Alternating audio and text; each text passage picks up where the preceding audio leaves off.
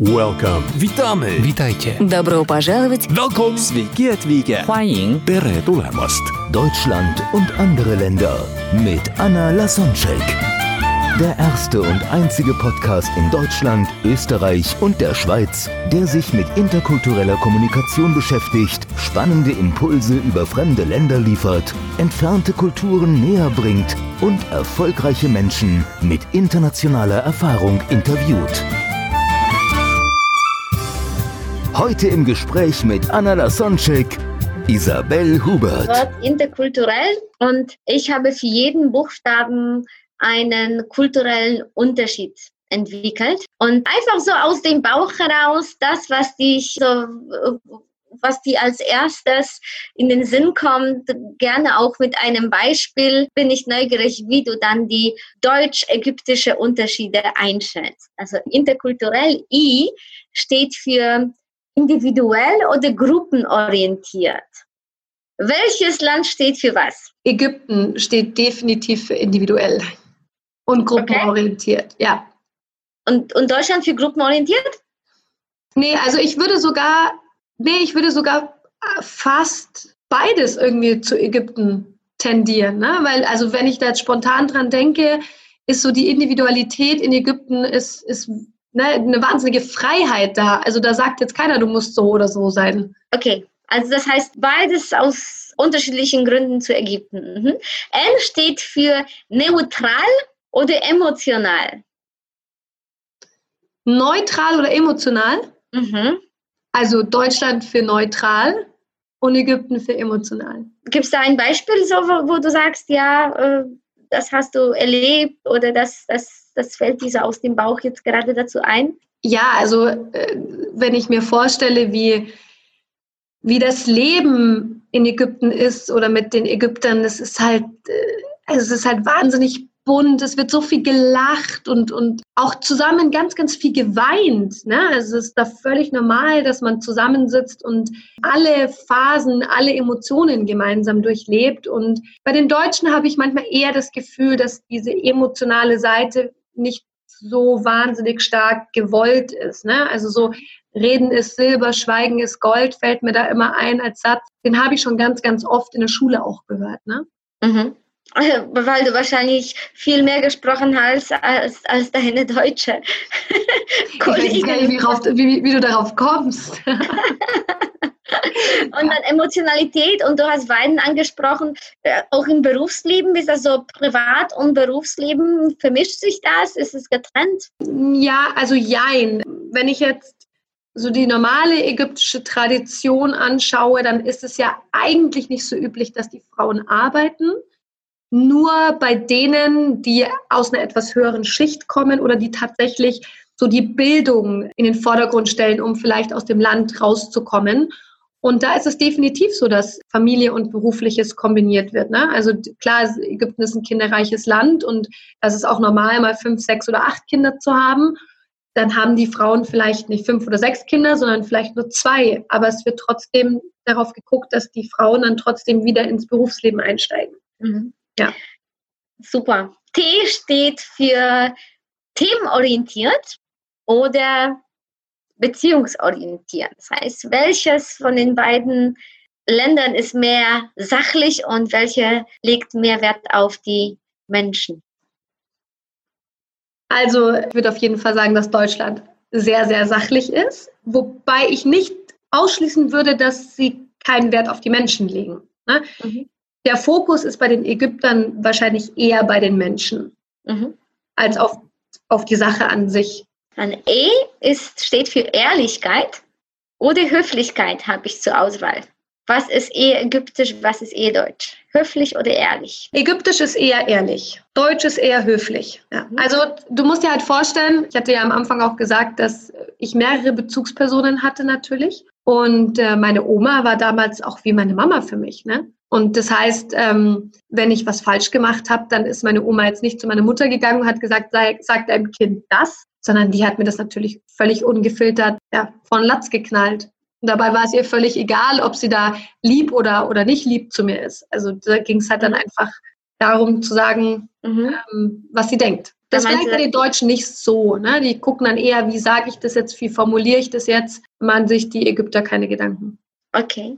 Regel oder Ausnahmen? Da, ähm, darüber haben wir schon gesprochen. Ja, also definitiv in Deutschland die Regeln und bei den Ägyptern, ich weiß gar nicht, ob Regel in deren Wortschatz überhaupt existiert. Dann K für kurzzeitorientiert oder langzeitorientiert. In welcher Beziehung? Also, also inwieweit planen wir in die Zukunft? Sind wir eher auf das gegenwärtige Vergnügen orientiert oder opfern wir zum Beispiel die Gegenwart, um in der Zukunft besser zu haben? Das heißt, wir kurzfristig oder langfristig planen wir im Voraus. Oder was ist für uns wichtig?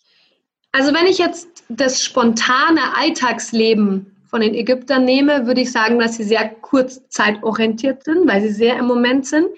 Was aber jetzt das Thema Beruf und Familie anbelangt, sind die schon sehr langzeitorientiert. Mhm. Und bei den Deutschen würde ich sagen, dass die grundsätzlich sehr auf die Zukunft äh, planen, also auch in jeglicher Hinsicht. Mhm. Wobei, gut, in den Beziehungen würde ich jetzt mal sagen, ist vielleicht die Praxis dann nochmal eine andere. Das heißt, die Beziehungen dann in Ägypten sind eher, was ist der Unterschied?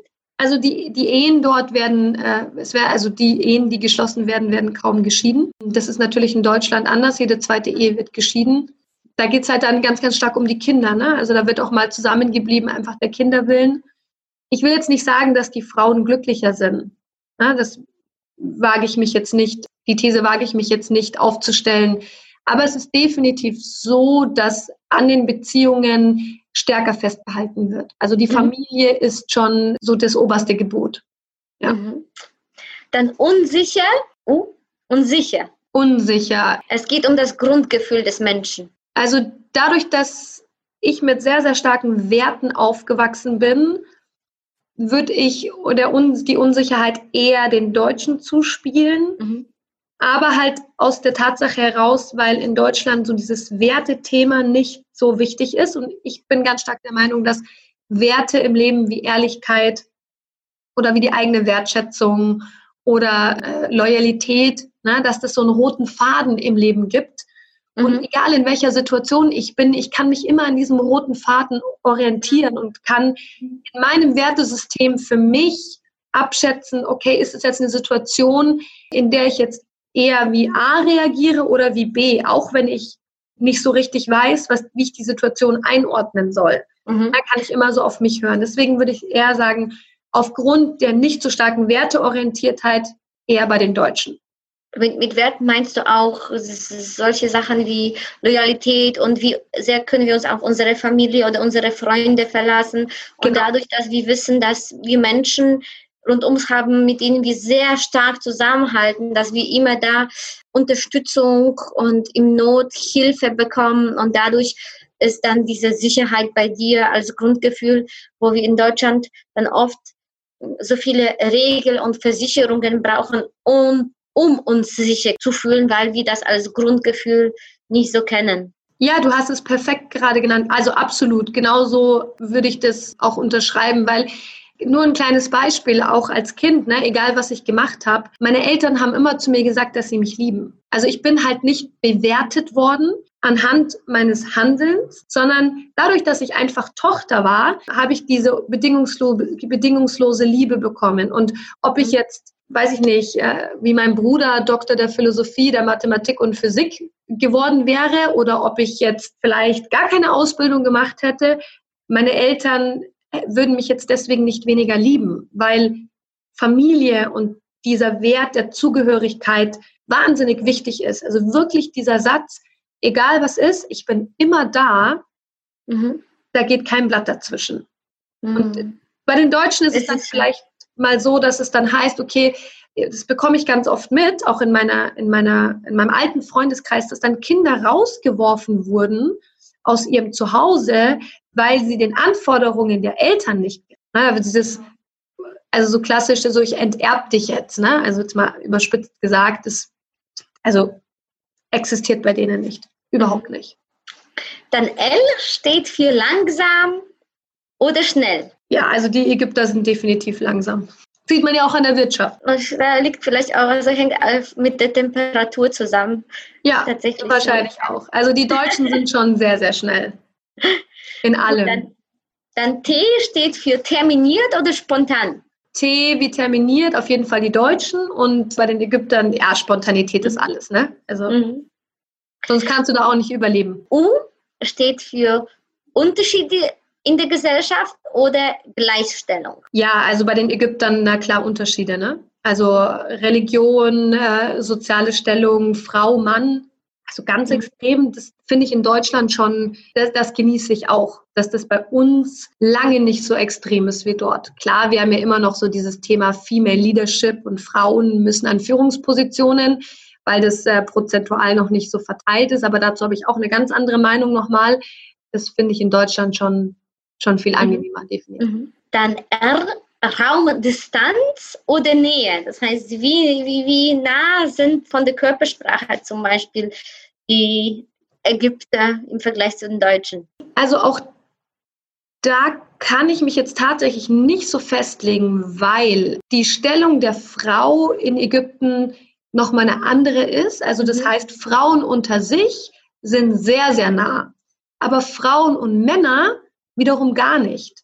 Also ein Mann darf die Frau nicht anfassen, wenn es nicht deine eigene Frau ist. Das Mhm. heißt, da ist schon eine sehr, sehr starke Distanz da Mhm. wiederum in Deutschland sind wir ja alle so ne, sehr touchy und also persönlich mag ich die Handhabe in Deutschland lieber, weil Mhm. das hat, ist aber auch so ein religiöses Thema. Ne? Also aufgrund der Religion ist das einfach nicht gewünscht und nicht gewollt. Klar, es hat auch seine Vorteile, gerade in dem Land. Aber ich genieße es schon sehr, dass ich keinen Unterschied machen muss, ob ich jetzt mit einem Mann oder mit einer Frau rede. Wenn ich ihn anfasse oder sie anfasse, fasse ich sie an. Punkt. Mhm. Das ist ja auch ein Zeichen der Zugehörigkeit. Dann E, Ehrgeiz oder Hilfsbereitschaft. Würde ich auch tatsächlich bei beiden zuordnen. Also ich habe beides erlebt. Ich habe super ehrgeizige Ägypter erlebt, die wenig hilfsbereit sind. Ne? Ich glaube nicht, dass, das, dass man das Okay. jetzt hier so unterscheiden kann. Und ich habe super viele Deutsche erlebt, die wahnsinnig hilfsbereit sind, aber auch sehr, sehr ehrgeizig sind. Also tatsächlich beides in beiden Kulturen erlebt. Und dann da haben wir noch die zwei L. Einmal L für Lust oder Pflicht. Ja, also Ägypten, ne, die machen nur das, worauf sie Lust haben. Und ich, bei den Deutschen, glaube ich, ist es auch schon mal normal, es tun zu müssen und es dann zu Ja, tun. so als Verantwortungsbewusstsein oder Pflichtgefühl. Mhm. Genau, Und richtig. letztes L, Leistung oder Status. Bei den Ägyptern tatsächlich Leistung. Also Status ist da überhaupt nicht wichtig. Wiederum in Deutschland will ich auch nicht alle über einen Kamm scheren, aber sehe ich schon, gerade weil ich jetzt auch in München lebe, na, dass so der Status schon sehr, sehr, sehr wichtig ist. Aber ich glaube, Mhm. dass das auch wieder in den Städten unterschiedlich ist. In München ist halt schon eine sehr schicke Stadt wie Hamburg. In Berlin ist es ja überhaupt nicht so.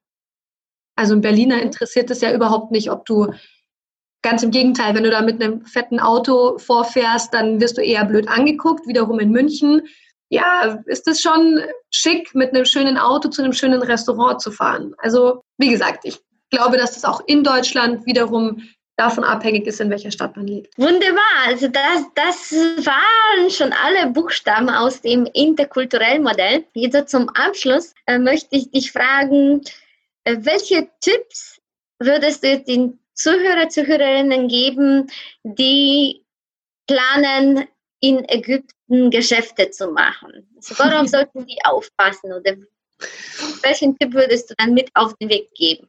Ja, also in erster Linie sich ganz, ganz stark auf die Kultur einzulassen. Das heißt auch gerade so dieses Thema Pünktlichkeit und Verantwortung nicht zu ernst zu nehmen, weil du wirst die Menschen dann nicht dazu bringen, wenn du um 14 Uhr ein Meeting ausmachst, dass die da sind.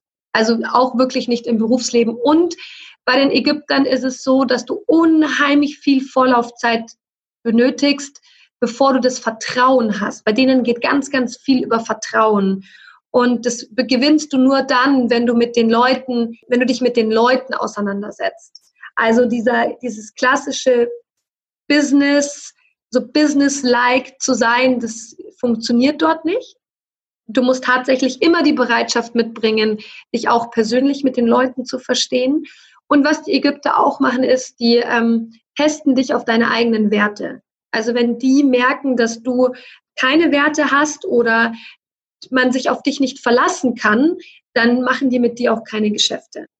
Mhm. Und als Frau kann ich dir auf jeden Fall mitgeben, dass du ja zum einen dich natürlich auch äußerlich ganz, ganz stark anpassen solltest, um die Akzeptanz zu kriegen. Also so dieses Thema Verhüllung mit der eigenen Weiblichkeit so ein bisschen zurückzutreten. Das sollte man da tatsächlich aus dem Grund machen, weil es halt ein muslimisches Land ist. Aber gleichzeitig ist es so, wenn du als Frau einmal ein Stein im Brett hast, dann hast du ein unfassbar großes Ansehen.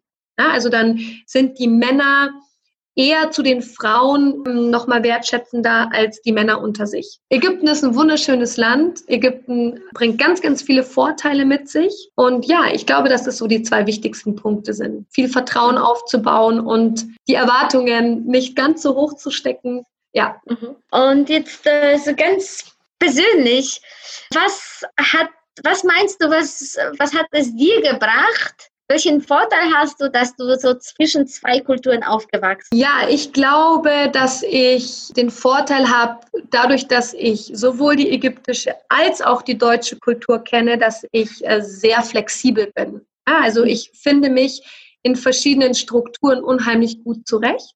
Und gerade so diese Kombination, also ich danke dem lieben Gott, dass ich den Luxus habe, beide Kulturen kennengelernt zu haben. Ich tue mir halt unheimlich leicht mit Menschen. Ne? Also ich werte andere nicht so stark, weil ich das verstehen kann. Also auch jetzt hier im beruflichen, wenn halt jemand zu spät kommt, ich bin dann nicht tot traurig oder wenn meine Freundinnen zu spät kommen, ich kann mich auch immer gut selber beschäftigen. Ne? Klar, also ich muss schon unterscheiden, ob das jetzt absichtlich ist oder unabsichtlich ist. Aber so diese Weltoffenheit, dieses spontane, sehr flexible, das mag ich auch selber, dass ich das aus der ägyptischen Kultur ähm, mhm. gelernt habe. Und natürlich das gesellschaftliche, die gesellschaftliche Liebe zu anderen Menschen und diese schönen Momente, die wir miteinander haben und das Enge, ne? Also so mit den Menschen, mit denen ich bin, bin ich sehr, sehr, sehr eng. Mhm. Das heißt, flexibel umzugehen, auch in unerwarteten Situationen, wo jemand zu spät ist und dann auch diese Verbindung und Vertrauen aufzubauen. Ja, also definitiv. Ja. Und letzte Frage, über welche andere Kultur, die anders ist als deine eigene, das heißt nicht ägyptische und nicht deutsche, würdest du gerne noch mehr erfahren? Was reizt dich noch? Was reizt mich noch? Ich interessiere mich unheimlich stark so für die Italiener und für die Spanier weil ich das Feuer liebe. Ne? Also äh, wenn ich in den Ländern unterwegs bin, also ich finde das unheimlich spannend. Ich finde es ganz, ganz, ganz toll, wie das Leben dort stattfindet. Wobei das ähnlich ist tatsächlich wie mit den Ägyptern. Und was ich noch wahnsinnig spannend finde, und ich hatte jetzt letztens selber ein Interview mit einer Libanesin. Und da ist es beispielsweise ja noch normal, dass die Männer vier Frauen haben, dass die Frau sehr in ihrer Weiblichkeit gefördert wird von den Müttern.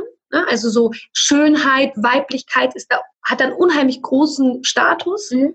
Und dafür interessiere ich mich sehr. Und ich äh, habe tatsächlich das Privileg, dass ich jetzt diese junge Frau zu meiner Freundin zählen darf und unterhalte mich eigentlich nur mit ihr über die libanesische Kultur, weil ich das einfach wahnsinnig spannend finde, was, was es da nochmal für Unterschiede gibt. Ja. Mhm. Wunderbar. Dann jetzt als letztes, aller, allerletztes, wenn jemand sagt, wow, du hast äh, die Person, also die Zuhörer inspiriert und die würden gerne mit dem Kontakt bleiben, haben vielleicht noch ein, eine Frage dazu, was du gesagt hast oder möchten von dir auch über die Themen Mut, Klarheit und Entscheidungen treffen äh, wie du das auch im, im Leadership in deiner Karriere alles geschafft hast. Wie können die Menschen mit dir in Kontakt bleiben? Was, äh, was kannst du denen anbieten? Ja, also in erster Linie könnt ihr mich immer über Facebook kontaktieren. Da bin ich sehr, sehr, sehr aktiv. Einfach meinen Namen Isabel Hubert eingeben. Ähm, ich habe eine Fanpage. Ähm, am besten über die Fanpage, weil mein das privater posten wir dann unten in die Show Notes. Ja. Genau, richtig, weil mein privater Account auch schon voll ist und ich alles auch immer auf meiner Fanpage poste. Da bin ich auch sehr, sehr schnell mit dem Antworten, also dort immer gerne. Dann ähm, gibt es von mir auch ein kostenloses Webinar, das werde ich dir auch in die Show Notes geben, an dem deine Community gerne teilnehmen darf. Worüber sprichst du da in dem Webinar? Ich spreche über das Thema Mütter im Berufsleben. Also ähm, das ist ja in Deutschland gerade mit diesem Thema Ladyship und Female Leadership ganz, ganz aktuell. Ne? Also jeder schreit irgendwie, dass mehr Frauen in Führungspositionen sollen, aber gleichzeitig ist es in der Gesellschaft äh, sehr verpönt, wenn du als Mutter dein Kind mit einem Jahr beispielsweise in die Krippe gibst. Und ich stelle halt einfach fest, dass sehr, sehr viele Mamas sehr verunsichert sind und eigentlich gerne arbeiten wollen, es aber nicht tun, weil sie sich nicht trauen, weil einfach der Druck von außen zu groß ist. Und ich möchte einfach die Frauen dazu bestärken, dass es wahnsinnig wichtig ist, dass sie selber wieder ins Berufsleben einsteigen, wenn sie das möchten, weil das für ihre Psyche und für ihre mentale und emotionale Stabilität und dann daraus resultierend natürlich für die Kinder unheimlich wichtig ist. Mhm. Ähm, darüber spreche ich in dem Webinar und Super. vor allem, dass die Verantwortung noch weitergeht, ne, weil wir auch viele, viele junge Frauen haben, die ja zu Opfern werden wegen sexuellen Übergriffen oder ja, weil es einfach schwierig ist, als junge Frau auch sich zu positionieren. Und ich glaube eben, es ist meine These, wenn wir Mütter ein gutes Beispiel und ein gutes Vorbild für unsere Töchter sind, dass durch diese Werte und durch diese Klarheit wir damit ganz, ganz starke Frauen großziehen und wir dann nicht mehr kämpfen müssen, sondern die Frauen dann selber diese Werte und diese Klarheit und diese Stärke einfach sozusagen mit der Muttermilch mitbekommen. Genau, das ist der Inhalt meines Webinars. Also natürlich auch jeder Mann ist da herzlich willkommen. Und dann wird es früher 2018 ein Seminar geben, wo ich auch über Werte sprechen werde, also wie du mit eigenen Werten und mit deiner eigenen Klarheit deinen Wettbewerbsvorteil, also deinen, deinen Marktwert als Wettbewerbsvorteil sowohl im Privatleben als auch im Geschäftsleben exponentiell vergrößern kannst. Und genau, das wird das Inhalt, der Inhalt meines Seminars sein. Wunderbar. Das haben wir trotz unseren äh, hier äh, kult, interkulturellen Unterschiede äh, fast auf Minute genau eine Stunde geschafft. Ich danke dir sehr.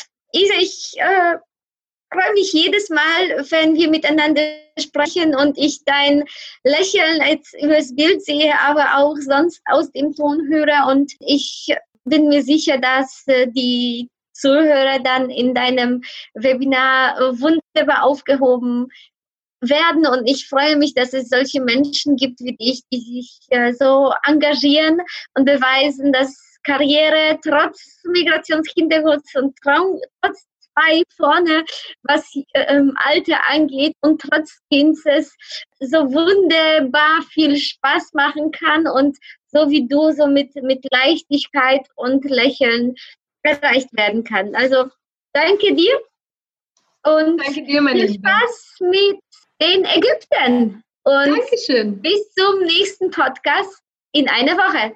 Danke dir, schöne Zeit. Tschüss. Ciao. Welcome. Witamy. Witajcie. Добро пожаловать. Welcome. Sveiki atvykę. 欢迎 Tere tulemast. Deutschland und andere Länder mit Anna Lasonczek. Der erste und einzige Podcast in Deutschland, Österreich und der Schweiz, der sich mit interkultureller Kommunikation beschäftigt, spannende Impulse über fremde Länder liefert, entfernte Kulturen näher bringt und erfolgreiche Menschen mit internationaler Erfahrung interviewt.